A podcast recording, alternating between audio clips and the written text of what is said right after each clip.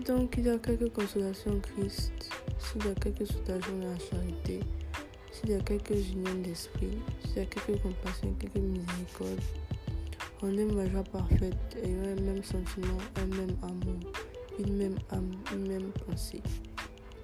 Ne faites rien par esprit de parti ou par vaine gloire, mais que l'humilité vous fasse regarder les autres comme étant au-dessus de vous-même. Amen. Aime ton prochain comme toi-même.